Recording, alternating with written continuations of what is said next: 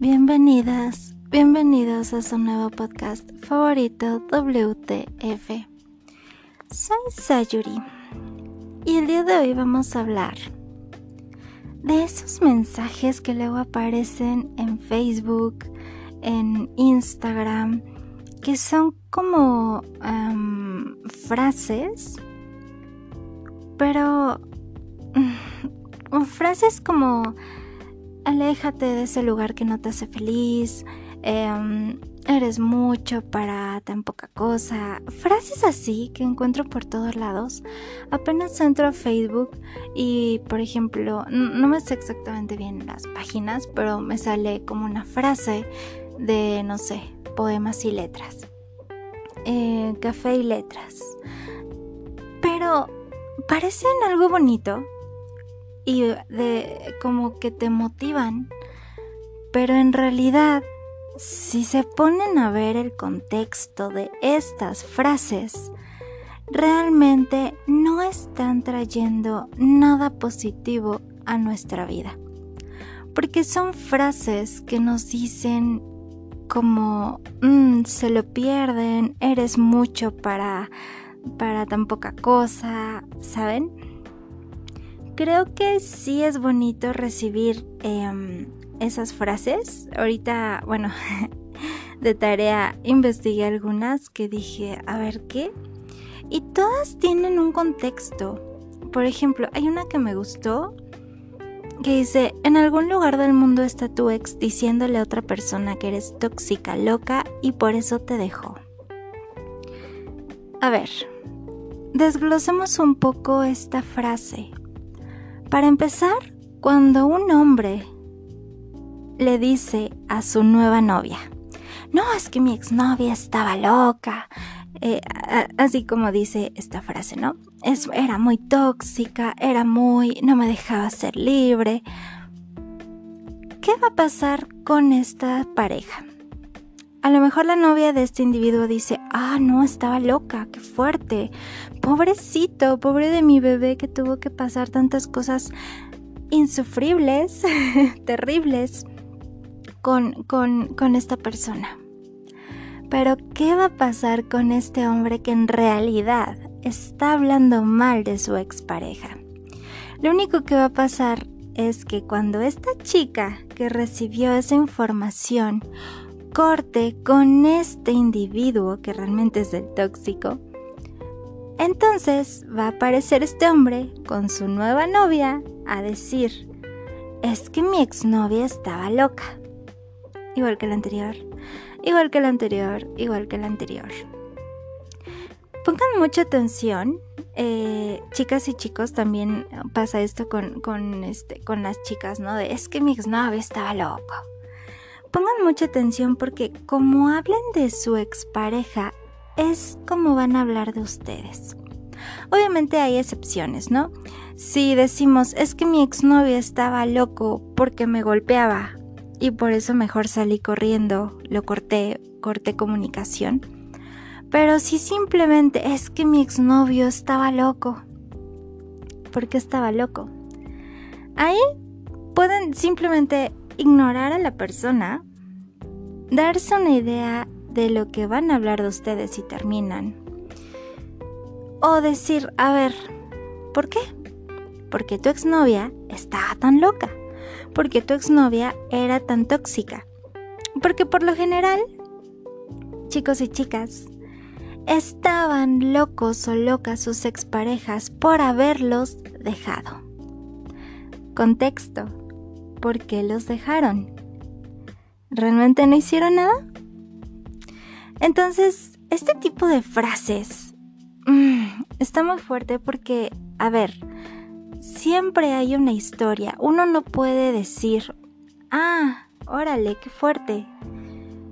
Y empezar a decir, no, si es que tenía una exnovia bien loca, ¿no? Este, por ejemplo, contando la persona que dijo que su exnovia estaba loca a sus amigos.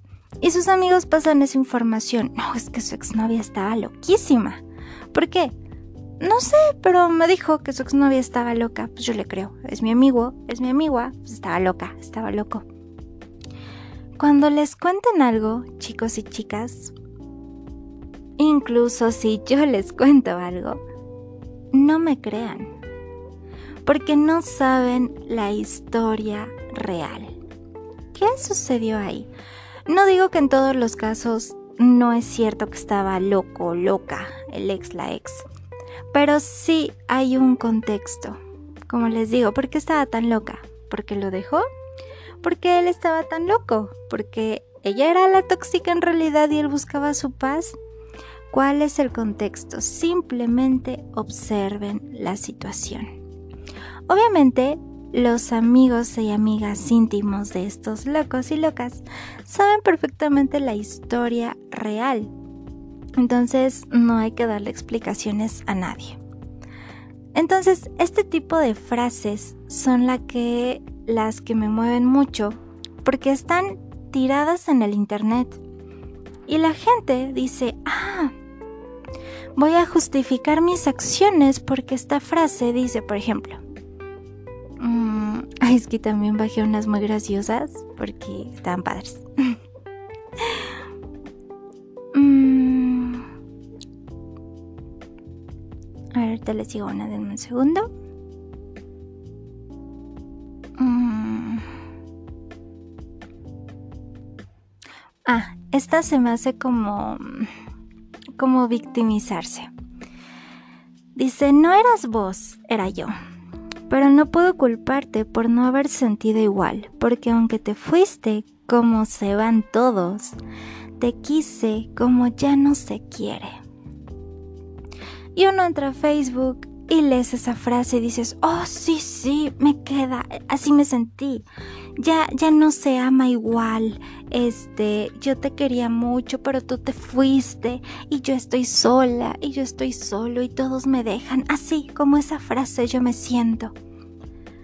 ¿Qué está pasando en esta frase? Si se dan cuenta, hay victimización aquí. Vamos a leerla otra vez. Ya no como la frase bonita de Eric Mams Mambines, algo así dice. Martínez. sí, dice Martínez. Eric Martínez. No como la frase de Eric Martínez, sino el contexto. Y vamos a leerla otra vez. No eras vos, era yo, pero no puedo culparte por no haber sentido igual. Desglosemos esa parte. ¿Y si sí sentía igual la otra persona? Sigamos. Porque aunque te fuiste como se van todos, te quise como ya no se quiere. A ver, porque aunque te fuiste como se van todos, todo el mundo se va de tu vida. ¿Por qué? ¿Cuál es el contexto de esta historia? Ejemplo. Em, pongo mucho ejemplo de hombres porque soy mujer, ¿no? Pero a ver, un ejemplo. Un hombre que busca el amor, que necesita sentirse amado, tiene una pareja, la descuida, le miente, le grita, se desaparece, le hace ghosting. Y entonces ella se cansa. Y dice, ¿sabes qué? A la chingada. O sea, de verdad, hasta aquí. Ya no aguanto tus mentiras, ya no aguanto tus infidelidades, ya no aguanto... Para, para, para, para, para la sombra que tenga este fulano. Y entonces llega y escribe, porque aunque te fuiste, ¿cómo se van todos? O sea, su exnovia se fue igual. Y la exnovia, y a lo mejor era vino, y el exnovio, y todo el mundo se fue. Y entonces se justifican, ¿cómo se van todos? Porque se fueron todos. ¿No se te ha ocurrido pensar que hay mal en ti que debes corregir para que las personas no se cansen de ti. No es lo mismo un terminamos porque me gustó alguien más. Terminamos porque sí, terminamos porque no somos compatibles. Ah, terminamos porque me pegaste. Terminamos porque te drogabas. Terminamos porque tomabas. Terminamos porque, mm, no sé, tenías mamitis. Por eso me fui. Y entonces esta persona lee esta frase, porque aunque te fuiste como se van todos, te quise como ya no se quiere. Te quise como ya no se quiere, yo te amé. pero otra vez me quedé solo y estoy sufriendo por amor y tú me dejaste. Contexto chicos y chicas, estas frases no son para que uno se victimice. Ejemplo, yo. Yo decido engañar a mi ex y el ex me deja. Y yo digo, ah, es que yo sí te quería. Y el amor a la antigua, a mí me gusta amar a la antigua, pero ya no se valora, porque también vi una frase por ahí así que dije, no, no, no, por favor, el amor a la antigua ya no se valora. No tiene nada que ver, chicos y chicas. Si los tóxicos somos nosotros mismos y no somos capaces de mantener una pareja a nuestro lado por nuestra obscuridad y sombra. En lugar de decir, esta frase me queda, yo soy de esos hombres que sufren, yo soy de esas mujeres que sufren. A ver, mi pareja me dejó porque soy muy em, dramática, porque soy muy... me la vivo en fiestas, porque siempre salía con mi exnovio o con mi exnovia y a mi pareja claro que no le gustó. ¿Dónde queda esa responsabilidad de uno mismo?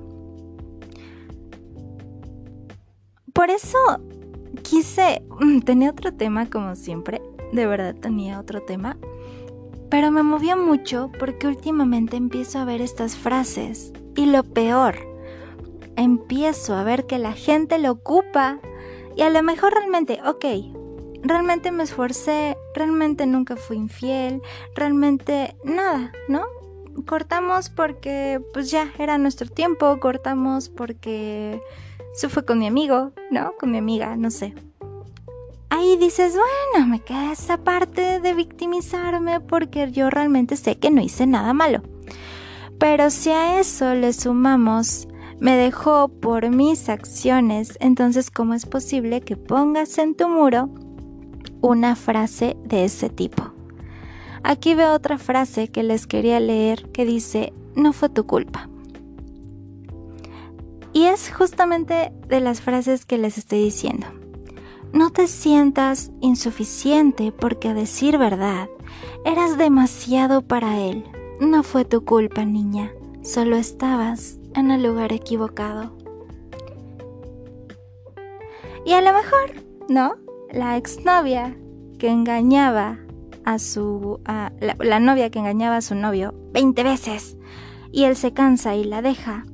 Y lee esta frase, no fue tu culpa. Niña querida. Otra vez, ahí va la mujer que sí hizo una acción negativa con su pareja a ponerlo en su muro de Facebook. No fue mi culpa. Solamente, um, como dice, no estaba en, estaba en el lugar equivocado.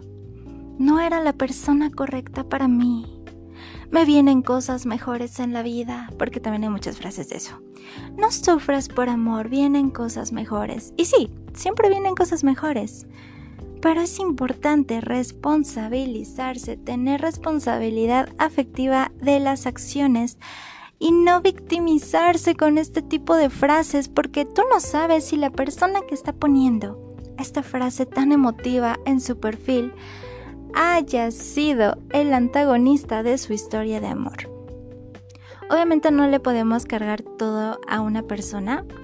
Siempre hay dos siempre los dos tienen parte de la culpa, pero es verdad que hay quien las acciones que hacen hacen que el otro tome acciones precipitadas en base a las acciones horribles de la primera persona.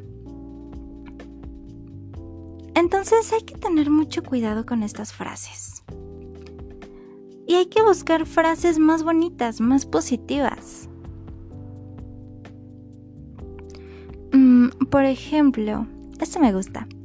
Ojalá todo te salga bien, yo desde lejitos me alegro de ti. Contexto podría ser de amistad, pero ahorita estamos hablando del tema del amor, entonces a lo mejor dices, no funcionó con mi pareja, quedamos mal, pero ojalá te vaya bien, Desde lejitos me alegro por ti. No eres mi enemigo, no eres mi enemiga. Desde lejitos deseo que seas feliz. Esa es una frase bonita donde no estás victimizándote, no estás justificando, no estás poniendo en el muro, Ay, miren cómo sufro, miren cómo me fue, yo soy la víctima, a mí me hicieron, cuando en realidad tú fuiste él o la cabroncilla. Entonces, mm, pues bueno, eso es lo que les quería decir. Vi otros de los Simpson que dice, em, es que les voy a poner la imagen en Instagram porque sí, vi otros que me dieron mucha risa y está muy fuerte porque dice, ¿cuántos errores pudiéramos evitar si tan solo escucháramos a nuestros padres? Y está el papá de Homero. Eres tonto como una piedra y feo como una blasfemia. Si un extraño ofrece llevarte, te subes. Está horrible, yo sé. Pero está muy gracioso porque, bueno, son los Simpsons, son escenas, ¿no? Em, pero bueno, a mí se me hizo muy gracioso. Porque también hay frases muy buenas. Otra frase que, ala. Y aquí a lo mejor va a haber un poquito de debate, pero a ver. Vi una frase de un hombre, a lo mejor sí, realmente él es una víctima, pero a lo mejor no. Dice, no dejarnos ver a nuestros hijos también es violencia de género. Claro, totalmente de acuerdo. Pero chicos y chicas, contexto. Yo no sé, no sé quién es este hombre, porque es un hombre que está agarrando ese cartel con cara de víctima, frustrada, ¿no? Yo no sé quién es, ni pienso hablar bien ni mal de él, porque no sé quién es. Pero a ver, esta parte, esta pancarta. Aquí hay dos variantes. La primera es que realmente la mujer diga, ¿sabes qué? No, eh, tengo una nueva pareja y quiero que esa pareja sea el papá de mis hijos y tú estorbas, lárgate, ¿no? Y a lo mejor el papá realmente está siendo un padre responsable en todos los aspectos. Ahí sí, no dejarnos ver a nuestros hijos también es violencia de género. Pero a ver, ¿qué tal que esta persona no da la pensión alimenticia? Pero quiere ver a su hijo. ¿Qué tal que esta persona es violenta y ya le pegó a su hijo? ¿Qué tal? ¿Qué tal? ¿Qué tal? ¿Qué tal que puso este cartel después de desaparecerse cinco años de la vida de su hijo y ahora sí está sufriendo y quiere verlo? Contexto. Entonces, sí, es muy ad hoc esto que dice, claro que sí, es una violencia de género, pero ¿cuál es el contexto? ¿Por qué no lo dejaría ver a su hijo? O al revés, que una mujer sea la que tenga este cartel porque el hombre no deja, este, no, no deja a la mamá ver a su hijo. A lo mejor es una drogadicta. A lo mejor ella le tocaba cuidar al hijo y se quedó dormida y casi incendia la casa con el niño adentro, ¿no? Porque estaba muy drogada o estaba muy borracha. Entonces hay que tener cuidado nuevamente con estas frases porque todo tiene un contexto. Uno no puede irlas usando a la ligera. Porque mientras se ve inofensivo, ay, sí, sí, sí, este, voy a pegar esta frase porque así me sentí. Así me sentí, ¿por qué? ¿Porque realmente te fuiste de una persona tóxica? ¿O porque tú fuiste la persona tóxica que provocó que tu pareja se fuera por tóxica? Todo lo que vemos en internet hay que darle siempre el contexto. A lo mejor decimos, bueno, no, yo ya me estoy mal viajando y a lo mejor, eh, por ejemplo, con lo de la pancarta de este hombre, ¿no? Ya estoy. Y entonces incendió su casa porque se quedó dormido y era fumador y se le cayó el cigarro y se quemó su casa y todos se incendiaron y por suerte sobrevivió el hijo. Tampoco se trata como de imaginar, de inventarnos una historia, de fantasear, pero sí de tener la autoridad moral de saber cuándo sí poner estas cosas y cuándo no. Cuando eres una persona que no quiere tratarse, cuando eres una persona tóxica, cuando eres una persona que lastimas a los demás y todos se alejan de ti porque los lastimas, no es justo que pongas una frase emotiva en tu perfil de Instagram, de Facebook o hasta ya frasecitas se pueden poner en TikTok, en todos lados, ¿no? De, ay, siempre me dejan solo y a mí me gusta amar bonito y nadie me entiende y sufro y... Porque miren, si puedes confundirte. A mí me ha pasado, es lo que le contaba hace poquito a un amigo, a mí me ha pasado que leía, estaba en una relación donde había un tema delicado y decía, a ver, no quiero discriminar a esta persona por estar enferma, entonces me quedo. ¿No? Era un tema delicado. Y de repente veía frases en Facebook y también por eso quise tocar este tema. El verdadero amor es incondicional, siempre en las buenas y en las malas. Ok, decía, mmm.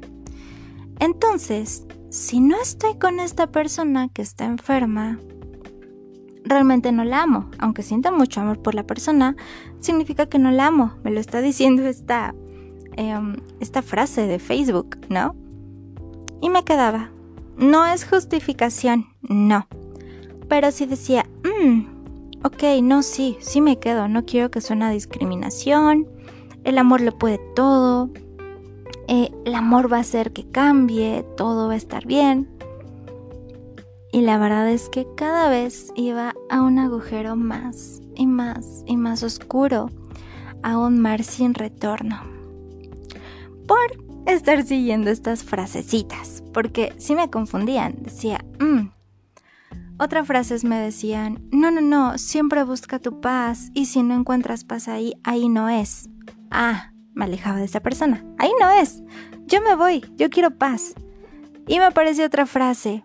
No, pero cuando amas de verdad, estás ahí. Y el amor es sufrimiento, y el amor es dedicación, y el amor es entrega. Y mientras más sufras, más amas. De verdad existen este tipo de frases ah, pues me quedo. Yo estoy sufriendo, amo a la persona, muy bien, mi relación va perfecta. Regresaba.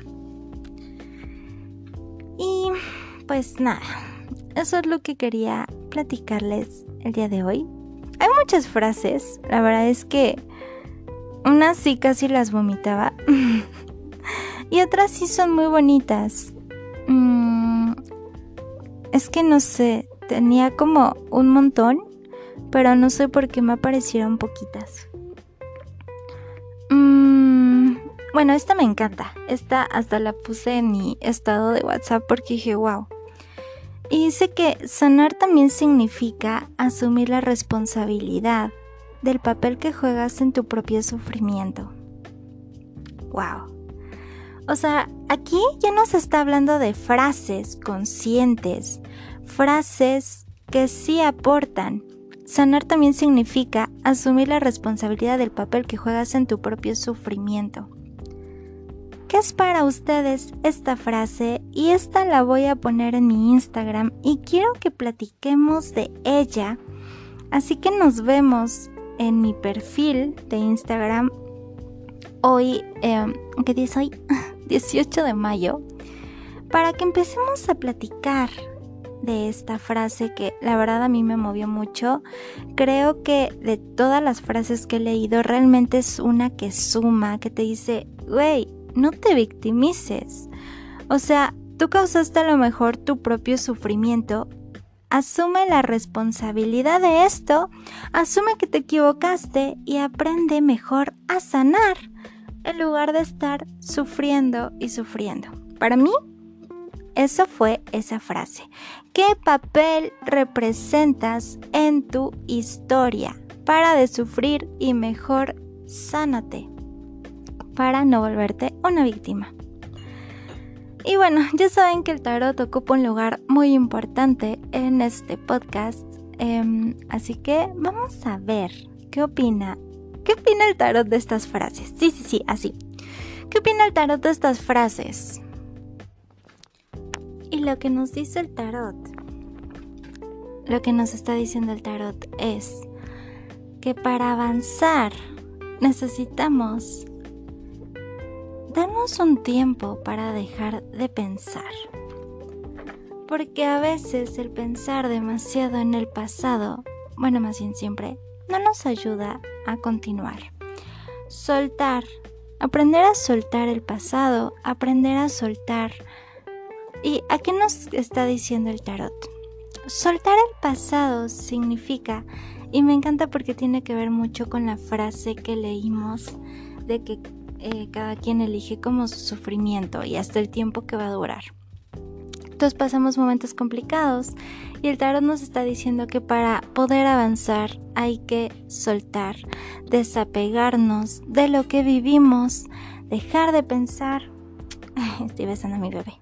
Mm. Dejar de recordar para poder continuar. Otra cosa que nos está diciendo es que va a haber momentos en que va a ser complicado levantarse, pero es importante siempre hacerlo, siempre avanzar. El decidir no tomar decisiones por nuestro pasado es algo que nunca nos va a dejar avanzar y no alejarnos de donde no somos felices también nos limita a avanzar. Entonces, estas frases nos están diciendo más bien, hazte responsable de tus acciones. Si tuviste una mala acción, corrígela, avanza, no vuelvas a cometer la misma, em, el mismo error y al mismo tiempo aprende a soltar el pasado. No es nada nuevo, el tarot siempre nos dice que soltemos el pasado, soltemos a nuestras exparejas, soltemos ex amigos, soltemos trabajos que no nos trajeron más que pesadillas, ¿verdad? Pesadillas y sufrimientos hay que dejar ir. Para eso es necesario meditar un rato, tomarse el tiempo y no victimizarse, como aquí vimos con estas frases, porque en lugar de vernos empoderados las personas, sí saben quiénes somos realmente. Y si nos la pasamos poniendo este tipo de frases, siendo que a lo mejor fuiste la pesadilla de alguien, entonces realmente em, pues uno es el que va a quedar como uno va a quedar mal. Entonces, hacerse responsable, actuar abajo del agua. ¿Qué quiere, decir esto de abajo del agua? Aprender a resolver, a trabajar sin estar exponiendo todo lo que sucedió. Eh, como en este caso poner estas frases cuando no eres una persona con, em, con autoridad moral para hacerlo. De preferencia no pongan estas frases, chicos y chicas.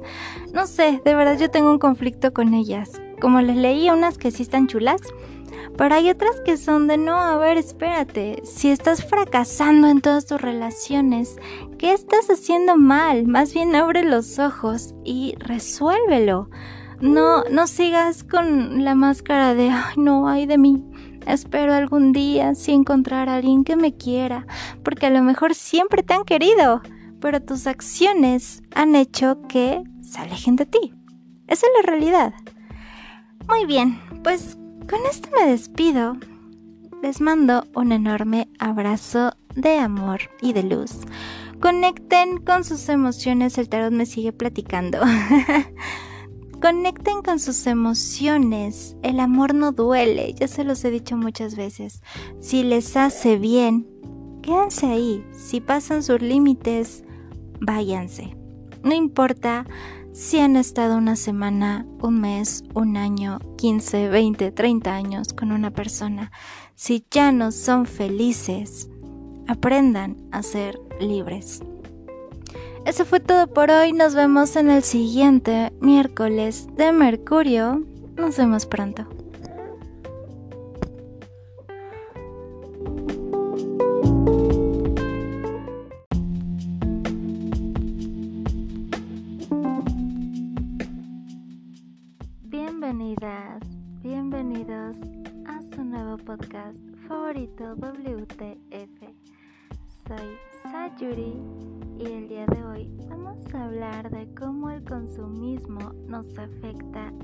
Adulta a la hora de amar.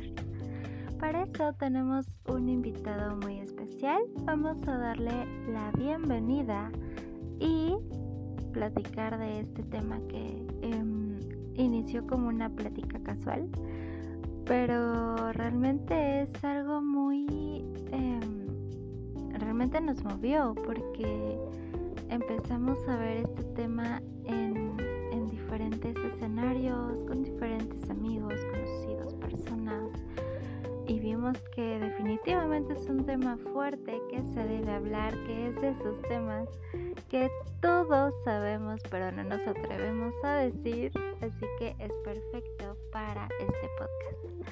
Ahora sí, vamos a darle la bienvenida.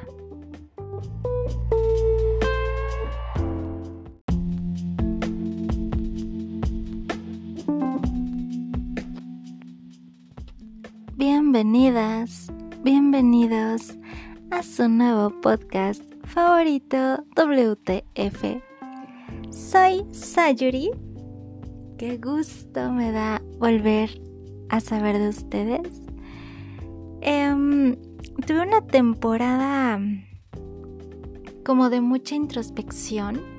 Entonces sentí, la verdad no sé en qué momento se debe terminar las temporadas, ni lo investigué pero lo hice de acuerdo a lo que sentí.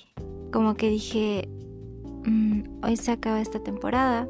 Pasó algo muy curioso porque el último episodio lo grabé con un invitado especial, pero sucedió que no se escuchó la mitad del podcast, eh, estaba cortado, se escuchaba raro, mm, muy raro. Nunca me había pasado eso. Entonces lo platicamos y fue de, a lo mejor no era el momento de subir un podcast juntos. Vamos a intentarlo de nuevo más adelante. Eh, pues ya saben que yo me guío mucho por el universo, las señales y sentí que era una especie de señal. Ahorita no es el momento, por algo pasó, sigo sin entenderlo, pero bueno, como que digo, universo, tú guíame, tú sabes por qué se hace de esta forma. Así que no puse resistencia, pero sentí que ese debía ser el último episodio de la primera temporada. Entonces, ahorita vamos a empezar con la segunda temporada, donde claro que vamos a hablar de temas de psicología, pero ahora sí, vamos a meter temas de psicomagia, vamos a meter temas paranormales, por supuesto, de todo tipo de astrología, eh, más al estilo brujil de Sayuri. Y justamente hoy, el primer episodio de la segunda temporada, no sé cómo ponerle sonido, pero... ¡eh! ¡Eh! Vamos a hablar de un tema que no sabía si tocarlo, pero se me ha hecho bien importante porque em, este, em, este año todos los planetas están retrogradando. Yo sé, me van a decir, a ver, ¿qué, qué, qué? Les voy a explicar. Eh, ya les expliqué mis historias, así que voy a tratar de hacerlo en cámara rápida. Voy a tratar de hablar demasiado rápido para que no sea tedioso para los que ya lo escucharon. Y ya lo he repetido mil veces cuando hablo de Mercurio retrógrado, así que voy a tratar de ir mucho más rápido. ok, cuando hablamos de un, planeta que está en retrogradación, significa que es un efecto visual de que el planeta va hacia atrás. En realidad no está yendo hacia atrás, está en el mismo ritmo, pero da la impresión visual, el efecto visual de que está yendo hacia atrás. ¿Qué significa esto? Que al nivel emocional nos invitan los planetas a irnos también nosotros hacia atrás, a nuestro pasado, a repetir experiencias, a revisar lo que creímos que ya estaba solucionado, a meditar, a hacer introspecciones como las que tuve que hacer muy fuertes, a reflexionar y sobre todo el universo nos dice, ah, ¿aprendiste? Vamos a ver, te voy a poner a prueba. Me gusta mucho mencionar a Mercurio retrógrado porque es el planeta de la comunicación y todo tipo de comunicación llega a nosotros. Malos entendidos, problemas con la tecnología, porque también es el planeta eh, de la tecnología, entonces los aparatos empiezan a descomponer, todo deja de funcionar como debería, los exnovios vuelven mucho y a ver, creo que ya he hablado mucho de este tema, los exnovios o exnovias son ex. ¿Por qué son ex? Porque alguna cosa hicieron o les hicimos y no funcionó y entonces se vuelven ex. Por eso no está bien volver con nuestro ex, porque por algo lo son, ¿no? Y lo que nos invita Mercurio retrógrado es a, ok, tú dices que ya superaste tu ex, va, te la compro. Entonces de repente, rin rin, ah, mi celular está sonando y ahí está el cucaracho. Tu exnovia el cucaracho, tu exnovia la cucaracha, te está marcando por teléfono después de un año. Y te dice el cucaracho, no sabes cuánto te he extrañado. ¿Y si nos vemos la próxima semana? Y es cuando Mercurio retrógrado nos dice, amiga, date cuenta que, no sé, a lo mejor ese cucaracho te fue infiel. Si le invitas esa invitación no, más bien si le aceptas, sí. No, si le invitas, no. Si le aceptas. Si le aceptas esa invitación, quiere decir que es probable que vuelvas a caer con tu cucaracho que ya habías superado. Entonces, eso es lo refrescante y lo poderoso de los retrógrados. Nos hacen regresarnos a situaciones muy fuertes. ¿Cómo pueden saber si están en retrogradación? Bueno, hay muchos calendarios brujiles, muchos calendarios astrales donde se puede ver bien esa información. Ahorita yo les quiero pasar una lista ya que estamos hablando de esto para que sepan todo lo que se viene este año y todo lo que ha pasado y que a lo mejor no están ni enterados, pero los que estudiamos astrología tenemos la fortuna o la maldición de saber y entender por qué nos está yendo, cómo nos está yendo. Entonces, ok, en las historias de Instagram, si no las han escuchado todavía están a tiempo, menciono que el primero que empezó fue Venus retrógrado y vamos a hablar de las temporadas. La temporada de Venus retrógrado fue de noviembre del 2021 y terminó en marzo 2022. Chequen cuánto duró. Yo les digo mucho de enero, diciembre, enero, porque en mi caso y los invito ahorita a que cierren los ojos y se pongan a meditar qué pasó en esas fechas, a finales e inicios de este año, cómo se sentían. En la cena de Navidad, por ejemplo, ¿no? ¿Cómo te sentías usando tu vestido que otros años decías, wow, se me ve increíble? ¿Realmente te sentías increíble este año? Los hombres, ¿cómo estaba su autoestima en inicios de año realmente? ¿Por qué? ¿Por qué les comento esto? Porque Venus es el planeta del amor, es el planeta de la belleza, ya saben, la diosa Venus, y también del amor propio. Entonces lo que hace Venus es distorsionarnos visualmente para regresar y volver a reconocernos. Venus prácticamente nos dice, mm, es como como en las pruebas de los trabajos. ¿Cómo te llamas? Ah, pues Sofía. ¿Quién es Sofía? Y dices, güey, ¿quién es Sofía? Pues una chica chida, ¿no? Trabaja bien, em, buena onda. Ajá, ¿quién es Sofía? Eso es lo que nos hace Venus. Esa horrible pregunta de trabajo para ver si te contratan o no eso hace Venus, te hace verte en el espejo y decirte, ¿quién eres? Y tú puedes decir, obvio yo sé quién soy, convivo conmigo 24/7 desde hace, no sé, 30 años, 28 años, 21 años, 50 años, la vida, la vida que tengan. Yo convivo conmigo, claro que sé quién soy. Y llega Venus y te dice, ¿sí? A ver, mírate en el espejo. Y ahí estamos, ¿no? Y te ves en el espejo y dices, güey, ¿quién soy? O, ¿por qué ayer me sentía más bonita y hoy me veo en el espejo y digo, así me veo?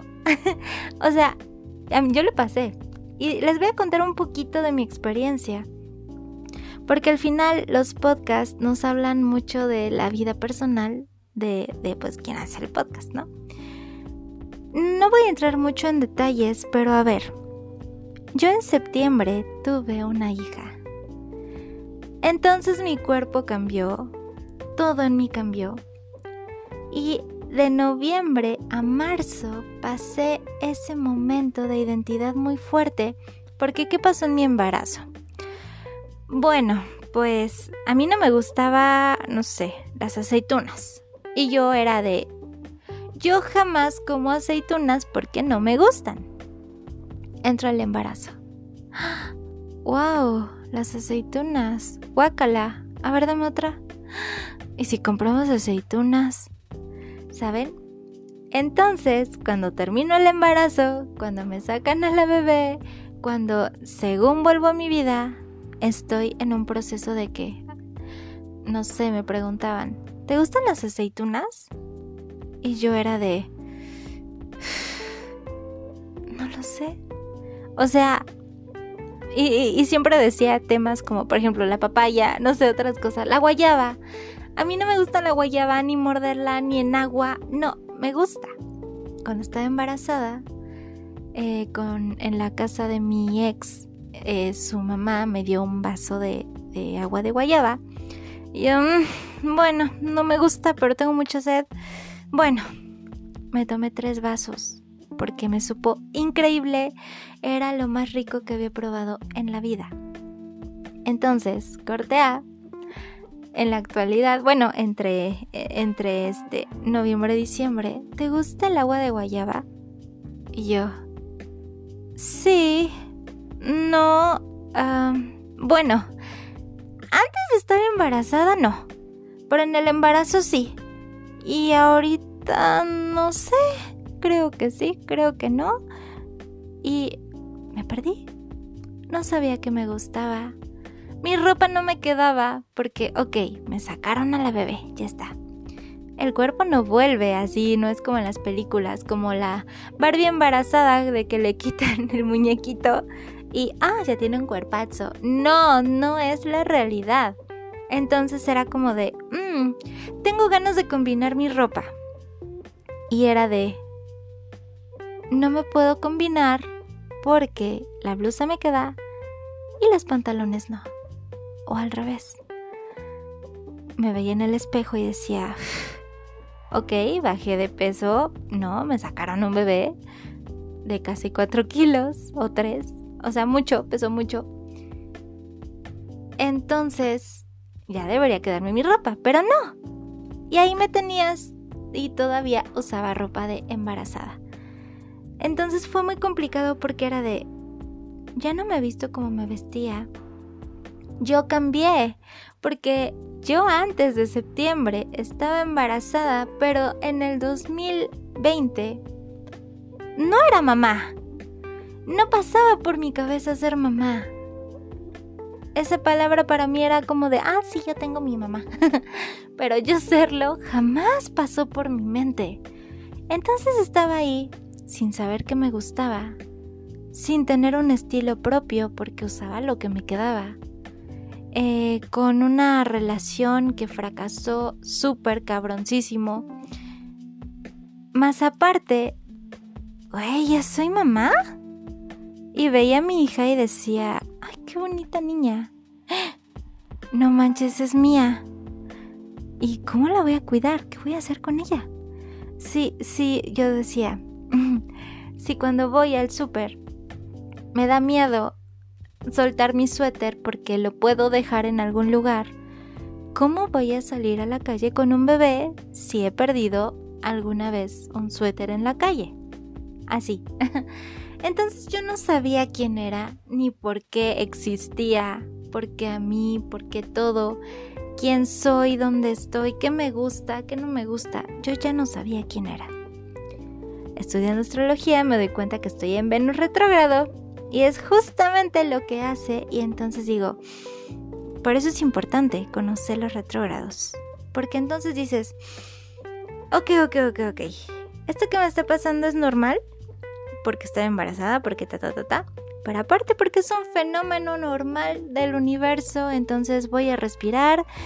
Ok, Venus, enséñame, enséñame otra vez a amarme, enséñame otra vez a amar mi cuerpo, a amar mi vida como está, a amar mi proceso, a amar mi inteligencia, porque porque otra cosa muy importante cuando estás embarazada es verdad que se mueren neuronas. Yo era muy torpe.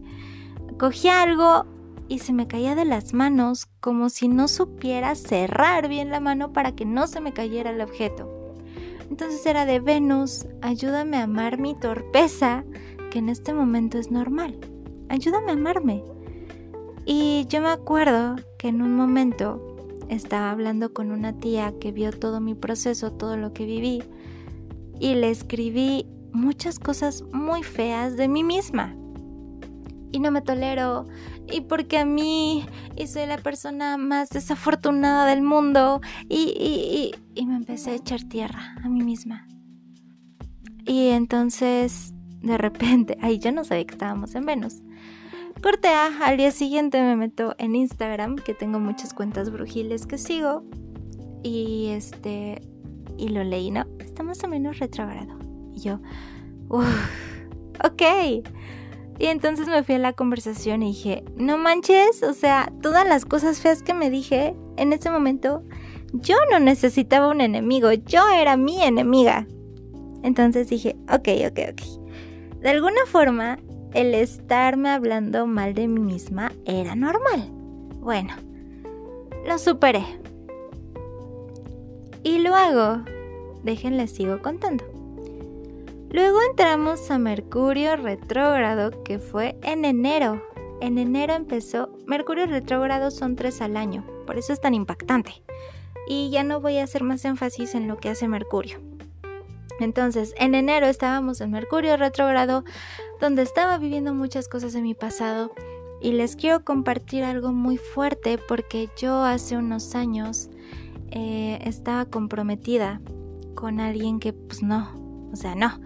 No, porque al final ni siquiera fue un mes de, de, este, de pagarlo de la boda. Bueno, fue un desmadre. Y entonces entramos a Mercurio retrógrado. Me meto a mis historias de Facebook y me doy cuenta que hace unos años, ese mismo día, yo estaba felizmente comprometida con la persona que en ese presente, en ese enero, había tenido una hija y me había abandonado a mí y a mi hija. Entonces dije, che, Mercurio, está cabrón, está muy cabrón Mercurio porque dije, güey, ¿dónde estoy? Bueno, estuvo muy, muy, muy impactante. Luego, en aquí tengo mi listita porque de verdad, o sea, fueron muchos retrogrados y faltan. Luego en abril entramos en Plutón, que es la parte de... Plutón nos habla de ese reconocimiento de nosotros mismos, de ese trascender.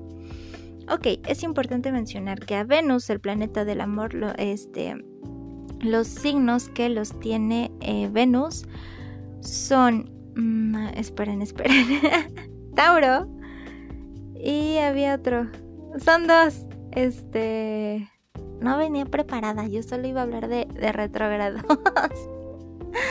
Virgo. Virgo también los rige el planeta del amor. I think so. Ahí, ahí les digo si sí o no. Ustedes quédense con mi información del retrógrado, ¿ok? Porque soy estudiante de astrología, así que no les puedo decir 100% de tránsitos. No, no, no. Les estoy contando lo que conozco, lo que sé, ¿ok? Mercurio es de la comunicación. Ah, no, no, no, no, no me hagan caso.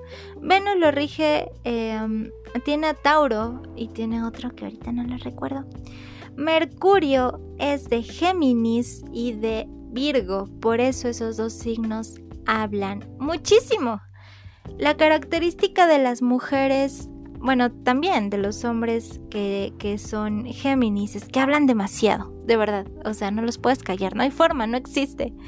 Y los Virgo también, pero la diferencia es que los Virgos suelen escribir mucho. Un Virgo te va a escribir pancartas. En el momento en que se enojen contigo, en el momento en que se enamoren de ti, en el momento en que se sientan lastimados por ti, no te van a escribir como un Aries de, ay güey, me lastimaste, qué gacho. No, va a ser como un mega pergamino para explicarte que se sintió ofendido o u ofendida. Entonces, a Plutón. Plutón es de Escorpio. Por eso Escorpio es como el planeta de la muerte. Les gusta estar de negro, les gusta ser darks, les gusta salir adelante, les gusta aprender de todo lo que están viviendo porque la muerte nos habla de un final para entrar a un inicio, el trascender. Entonces, llega Plutón en abril, que de hecho seguimos con ese retrógrado porque es de abril a octubre. Entramos a ese retrógrado y aquí nos está hablando de precisamente esas cosas que nos matan, que, que tenemos que vivir sí o sí, que son muy impactantes, que son muy fuertes y que son necesarias para nuestra evolución, pero principalmente para nuestra transformación. Hablando más de Plutón, más que evolución, ¿no? Más que una ciencia, nos habla de transformarnos. Entonces ahí, eh, pues tuve un proceso muy fuerte donde tenía que renacer. ¿Ok? Ya me fue, em, ¿cómo la digo? No tan grosero. Ya me fue de la patada eh, lo que creí que iba a ser no fue. Todo porque pues una persona dijo, güey, estoy nervioso y me voy a tomar y, y así se murió todo. Entonces, eh, mi vida ya no era lo que conocía. Yo ya no era esa chica que no tenía una hija. Mi familia que se supone que iba a formar ya no existía. Tenía una hija que no sabía qué hacer con ella. Si lloraba no entendía por qué y lloraba con ella. No dormía en las noches porque ella no dormía. Y aparte me entero que existe la muerte de cuna y que por todo se pueden morir los recién nacidos. Entonces menos dormía porque aparte de que ella no me dejaba dormir era un proceso de que no se me muera y estaba pendiente 24/7 de ella. Yo ya estaba muy mal, estaba enloqueciendo, estaba de, ya llévame Jebus porque de verdad yo ya no puedo con todo esto. Estaba muy mal. Y entonces Plutón me dijo, eh, me dijo, hay que morir para renacer. Las águilas, cuando eh, se transforman se rompen el pico. O sea, un águila agarra y se rompe el pico a machacazos solitos, empieza a enterrar su pico en el suelo y se lo quita. Y es su forma de trascender. O como el ave fénix, ¿no? De que es una cosa bien gacha y parece que se muere y de repente ya se vuelve un pájaro semidios con alas de fuego imponente, ¿no? lo mismo aquí. Ok, ¿Estuvo cabrón lo que te pasó? ¿Aprendiste? ¿Y quién eres en tu nueva vida? ¿Quién eres ahora? Entonces ya estaba Venus preguntándome, ¿quién eres? Mercurio, te regreso a tu pasado. Mira, por no aprender, mira lo que pasó. Y Plutón, ya moriste suficiente, ya te sentiste lo suficientemente traicionada, ya vas a reaccionar, ya vas a, seguir tu vida o vas a llorar toda tu vida y te vas a quedar en el suelo y, y vas a sufrir, ¿no? Todo el tiempo. Entonces de eso se tratan los retrógrados. Les cuento mi historia para que puedan entender un poquito más este proceso. Aparte entramos en temporada de eclipses, pero bueno, este podcast habla de retrógrados. Si quieren saber sobre la temporada de eclipses, si quieren también, pero me escriben en mi, em, en Instagram o en Facebook o en TikTok o donde quieran. En todos lados me encuentran como arroba el mundo de Sayuri y me dicen quiero saber sobre los eclipses y si son pues bastantitos, entonces hago el podcast de los eclipses. Por eso no me voy a meter en lleno porque no estoy hablando de eso y los voy a confundir más. Yo sé que en este momento los estoy confundiendo mucho, por eso quiero que les voy a dejar una tarea. Cuando terminen de escuchar este podcast, quiero que se pongan a meditar. Ok, y anoten las fechas. Y empiecen, a lo mejor dicen, no entiendo Venus, no entiendo Saturno, no entiendo nada de lo que me está diciendo porque yo no sé de planetas. Para mí es un planeta que está en el cielo que quién sabe si está habitado o no, ¿saben? Ya, punto. Entrando a profundidad. Entonces los invito a que a lo mejor no entienden esa parte, pero sí conocen su propia vida. Y pónganse a analizar sus fechas. De noviembre a marzo, ¿qué estaba viviendo? De abril a octubre, que todavía no llegó octubre, pero ya pasó abril. ¿Qué pasó en abril? ¿Qué pasó en mayo? ¿En junio? En julio, ya entramos a julio. ¿Qué está pasando en julio? A ver, este planeta me dijo Sayuri que habla de esto. ¿En qué momento estoy yo en este momento? Eh, ¿En qué momento estoy en este momento? ¿Dónde me encuentro? Y entonces van a poder entender mejor este podcast con su propia historia. También los quiero invitar a que me escriban en Instagram, pues sobre todo en Instagram. Cuéntenme su historia desahóguense porque les va a volar la cabeza. Yo cuando empecé a analizar mi vida con los retrógrados, porque era como de, entramos a Mercurio, güey, si hace dos semanas era Mercurio, bueno ya, sobreviví. No, ahora estamos en Saturno. Bueno, ya, o sea, y era uno tras otro, tras otro. Entonces dije, en lugar de decir ya, a ver, Sayuri, ¿qué está pasando en tu vida? ¿En qué coincide con estos fenómenos astrológicos, planetarios. Entonces, bueno, ya entramos a Mercurio otra vez y entró de mayo y termina en, em, en mayo, septiembre y diciembre. Son, es más o menos como la, temporada de Mercurio. Recuerden que son tres. Entonces, um, mis apuntes. En enero estábamos en retrógrado. Luego en mayo volvimos al, al retrógrado. Entonces ahí les aviso bien cuando toca el tercer retrógrado. Pero sí, me parece que es en septiembre. Ahí, ahí se les voy a pasar bien la información. Volvemos a Mercurio. Para todo esto, la persona que se equivocó, que se ausentó, que nos dejó tiradas a su hija y a mí, me demandó. Como película y fue muy divertido porque yo decía, yo pensé que se demandaba a la gente que robaba, a la gente que mataba, a la gente, ¿saben? O sea, como a los criminales.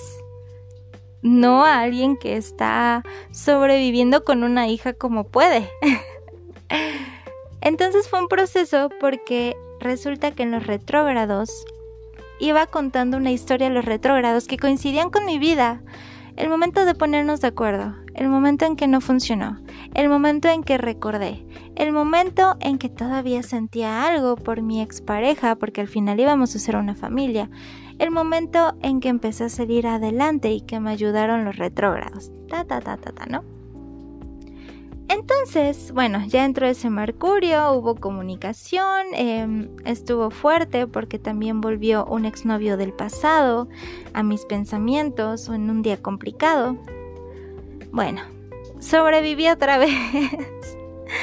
y luego llega Saturno. No, no, no, Saturno retrógrado.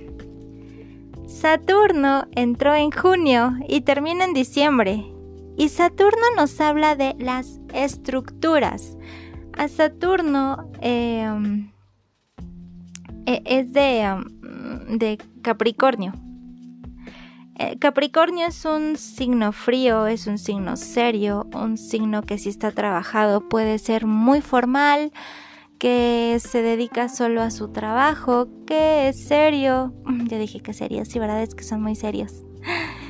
Que son complicados porque no disfrutan tanto, tanto, tanto de la vida. Les gustan las cosas caras, entonces les gusta mucho trabajar para poder comprarse sus cosas caras. Suelen ser, no digo que todos, pero un, un este un Capricornio no trabajado también quiero hacer, eh, otro día voy a hacer un capítulo de los signos trabajados y no trabajados.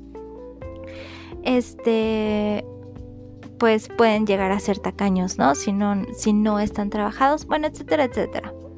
No me quiero meter tan en lleno a las características positivas y negativas de los signos porque yo sé que en este momento algunos han de sentir dolor de cabeza porque dicen, güey, me estás enseñando algo que yo no tenía idea. O sea, yo compro mi telescopio y digo, ah, qué bonito y pues ya, ¿no? No me pongo a pensar todo lo que...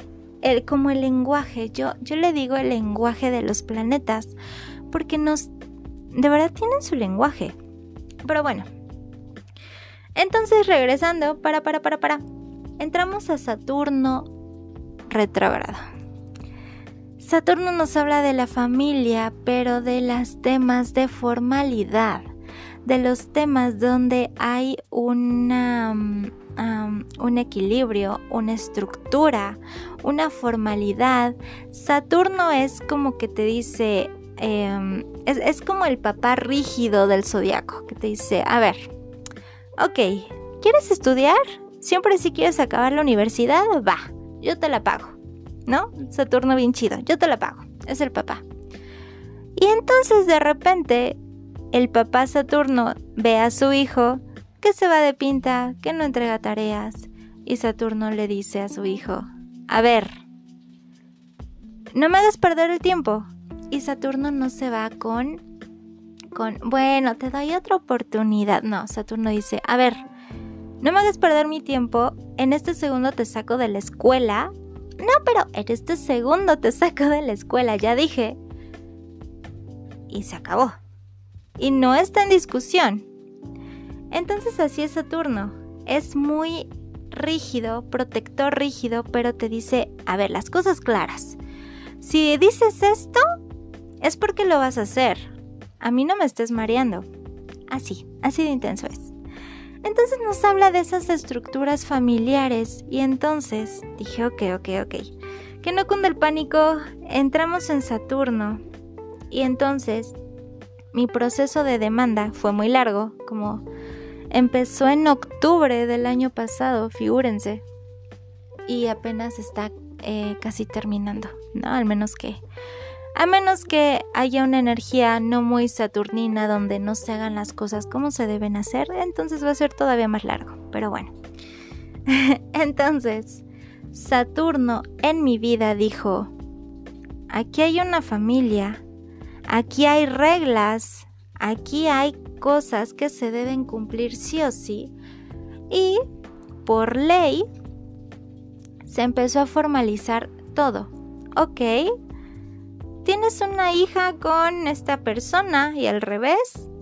Así son las normas. Estas son las reglas, esta es una estructura, tú tienes que dar tanto, tú tienes que enseñárselo eh, tales fechas, esto, esto.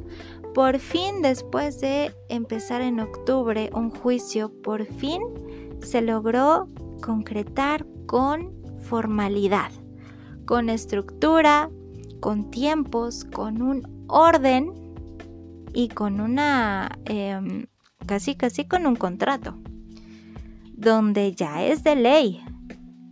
A mí me gustó mucho, la verdad, porque pues ya había, ya no había para dónde irse. O sea, a ver, quedamos en esto, no, ya estamos hablando de la ley. O sea, ya no es como, bueno, no pasa nada, bueno, yo te entiendo. No, aquí es, esto se tiene que hacer así porque así es. Y de eso nos habla Saturno. Y luego en julio, de julio a noviembre, también hubo el retrógrado, que ahorita estamos empezando julio, de Júpiter. Aquí sí les puedo decir que pueden estar prevenidos antes de que comience todo el show. Júpiter es bonito, porque nos habla de de trascender, de los sueños que tenemos, de nuestros decretos. Entonces Júpiter nos está invitando. ¿Cuáles son tus anhelos? ¿Qué quieres decretar? ¿Qué quieres una persona así, una pareja así? Decrétala. ¿Qué quieres un trabajo así? Pídemelo a mí. A mí, Júpiter. Pídeme tus deseos, yo te escucho, yo te mimo, pero recuerda que tienes una responsabilidad con lo que deseas, pero platica conmigo. ¿Qué es lo que deseas? Ah, ¿quieres estudiar esto? Cuéntamelo a mí. ¿Ven la diferencia de energía, oigan? Saturno es como, cuéntamelo, te lo doy, te lo quito a la primera porque no estás cumpliendo. Y Júpiter es como de, ah, entonces te gustaría ser bailarina. Mm, te voy a ayudar, pero tú también debes moverte, ¿saben? Vean la diferencia. Mm, aquí no mencioné a Neptuno, pero en julio también entramos en Neptuno. Y Neptuno también está muy cabrón. Porque recuerden que todos son regresiones, ¿no? Entonces, Júpiter, vamos a intentar hablar todo en pasado. Eh, por ejemplo, en Saturno hablé en presente, pero en Saturno sería, mi familia era así, ¿no? Crecí en una familia así. En mi presente, ¿seguí patrones? ¿Estoy teniendo una familia disfuncional? ¿Estoy teniendo una familia funcional?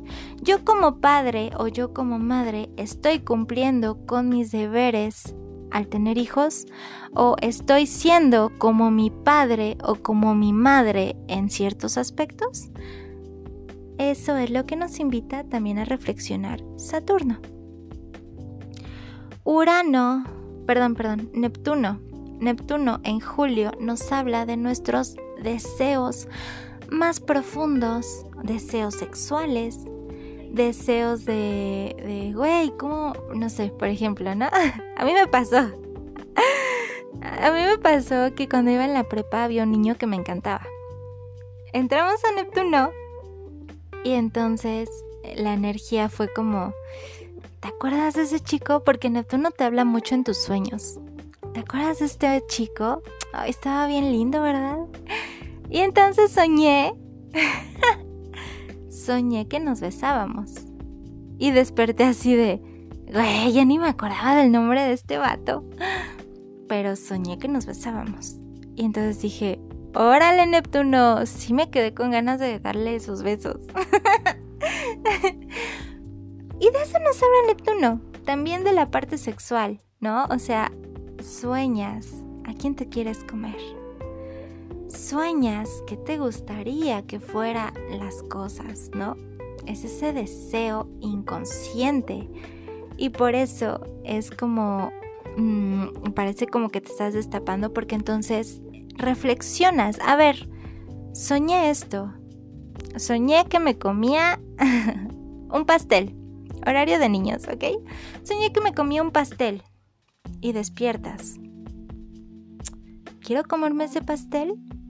No, pues la verdad no. Ah, bueno, pues sigo con mi vida. O, la verdad sí me hubiera gustado comerme ese pastel. Voy a llamarle ese pastel. bueno, a la pastelería para que me traigan mi pastel. Y entonces empiezas a tomar decisiones de acuerdo a tus deseos inconscientes, porque te das cuenta que hay algo ahí que no quedó completo. Por ejemplo, en mi caso soñé que tenía una familia. Y fue muy fuerte porque mm, Neptuno me mostró que me hubiera gustado estar ahí. Ya no tanto con mi expareja, ya estoy hablando de si tuve una hija, me hubiera gustado esa, ese molde común de mamá, papá, hijito o hijita. Y mi sueño me lo mostró con otra persona, que, yo sé que no, no era esa persona, pero me mostró que mi deseo era jugar a la casita. Entonces dije, mm, no manches, qué fuerte, ¿no? Y bueno, entonces, para no alargarme tanto, faltan Urano y Marte, pero entran en octubre, entra Marte y Urano mm, empieza en enero del 2023 y Marte empieza en octubre de este año hasta enero del 2023. Lo voy a dejar aquí porque ya tienen bastante información que meditar, que hacer sus propias regresiones, sus propias introspecciones, reflexionar, sentir el pasado, repetir vivencias en todos los planetas que les menciono, repetir situaciones familiares, eh, que vuelvan los ex, hasta con las amigas, porque yo me estoy enfocando mucho en el tema del amor, pero vamos, sí, toda la vida es amor, pero también puede ser un amor de hermanos, de amigos, ¿no? De que le dejé de hablar a mi amiga porque era súper tóxica, a mi amigo. Y entonces el universo te lo trae. A ver, a lo mejor ya cambió. Vean si pueden volver a ser amigos. Sigue siendo la misma persona. Ve si quieres volver a, pasar la misma situación que ya pasaste con tu amigo o amiga tóxicos. Y bueno, pues nada. Los invito mm, a revisarse. A revisar su historia. A ver dónde están parados en este momento. Porque si hay algo que aprendí este año con tanto retrógrado, más que aparte fue un año bien cabrón, súper adulto en mi vida. Como que ver no solo lo malo, porque pues sí, o sea, les estoy contando las cosas que pasé, pero también viví cosas increíbles, conocí personas súper especiales, el universo me mandó un angelito muy mono, o sea, he estado muy cuidada, le he podido enseñar a mi hija muchos temas, muchas cosas. He estado muy bien. La verdad es que a pesar de todo, el universo dijo, a ver, querías esto, pero mira, tienes esto. Solamente acepta lo que tienes y aprende a disfrutarlo y a vivir con eso. Y ahora pues ya estoy en ese momento donde estoy disfrutando mucho mi vida, ¿no? Pero ¿por qué les digo todo esto? Porque fue una especie de guía el entender. Porque dije, a ver, a ver, a ver. Por ejemplo, Saturno. Saturno fue el que más me pegó, yo creo. Venus y Saturno. Mercurio también, uno de los dos. Creo que el segundo. Estuvo bien fuerte. Pero a ver. Saturno me dijo, ya se viene la parte de la formalidad. Ya se va a cerrar esto. Ya va a concluir. ¿Esto quieres? no que sí, ok. Y también mis deseos fueron de, a ver, estoy buscando un equilibrio. Deseo que pase esto y peleé para que sucedieran muchos temas que para mí eran muy importantes, que por suerte, gracias al universo, a la vida, pude tenerlo porque era no tanto, no tanto desde el ego, sino de la parte de la justicia. Para mí eso iba a ser algo justo. Bueno, entonces, a ver, a ver, vamos a aterrizarnos. Entonces los invito a que esta noche se dejen llevar por Neptuno. Conecten con sus sueños, no tanto sueños de anhelos y aspiraciones, sino sueños de dormir. Duérmanse junto a una libretita, sientan la energía de Neptuno, lo que hubieran deseado vivir y que a lo mejor Neptuno les dice, hazlo. A lo mejor dices, me hubiera gustado estudiar actuación. Y Neptuno va a llegar, te lo va a enseñar, a lo mejor va a ser que sueñes que estás actuando en una película. Vas a despertar y a lo mejor te va a cambiar la vida y vas a decir, no manches si quiero. Y vas a buscar estudiar actuación, ¿no? Es un ejemplo, hay muchos, muchos ejemplos reflexionen sobre Venus, Plutón, Mercurio, Saturno, Júpiter en japonés, Júpiter, porque los planetas nos hablan y nos dicen, se viene esto, ok, ¿no? A lo mejor ustedes no en temas legales, pero a ver, de acuerdo a su vida, no sé, una relación complicada con sus papás. Se viene esto, ponte uso, porque yo, planeta tal, Mercurio, me encargo de esto. Prepárate. Agárrate, medita, respira, frena. Frénate. Los retrógrados nos hablan de introspección y también de pausas. ¿Por qué pausas? Porque para poder entendernos realmente de forma inteligente, es importante frenarnos, decir, ¿por qué me siento así? ¿Por qué estoy viviendo esto? ¿A quién debo sacar de mi vida para evitar que pase aquello? ¿Dónde estoy parado? ¿Dónde estoy parada? ¿Qué quiero? ¿Quién soy? ¿Qué hice mal? ¿Qué hice bien? ¿Por qué exagero en esto? En esto debería exagerar, en esto no tanto.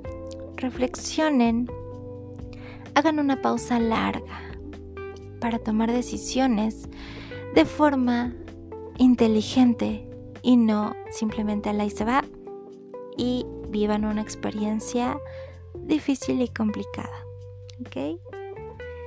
Eso fue todo por hoy.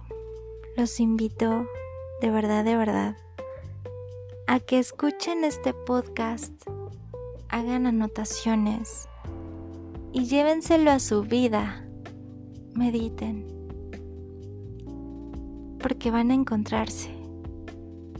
Y no solo van a encontrarse, van a entender por qué pasaron todo lo que pasaron este año. ¿Cuál era el fin? ¿Y saben qué? Se van a dar cuenta porque llega Marte retrógrado en octubre Marte es el planeta de la guerra, de la pasión, de luchar por lo que queremos. Y entonces vamos a poder luchar desde la introspección que nos están dando ahorita todos los planetas que ya les mencioné, que estamos pasando, que ya pasamos y que seguimos pasando. Eso fue todo por hoy. Nos vemos el siguiente miércoles de Mercurio bueno, hoy no es miércoles, ¿verdad? Pero mm, sentí que hoy debía hacer esto. Porque hoy me di cuenta que ya no soy la de antes. Que gracias a los planetas he aprendido, realmente he aprendido. Ya no soy la de antes. Y quise hacer esto hoy para que ustedes se den cuenta que ya no son los de antes que ya tienen más fuerza para resolver todo lo que les venga más adelante y que sean unos guerreros y unas guerreras. Recuerden que me pueden seguir en mis redes sociales como arroba el mundo de Sayuri. Me encuentran en Facebook, en Instagram, en TikTok, aquí en Spotify. Nos vemos el miércoles. Un beso a todos. Les mando mucha paz, mucho amor. Y muchas gracias por escucharme, por darme ese tiempo que pudieron haberlo utilizado para otra cosa y están aquí escuchándome. Muchísimas gracias, lo valoro mucho. Adiós.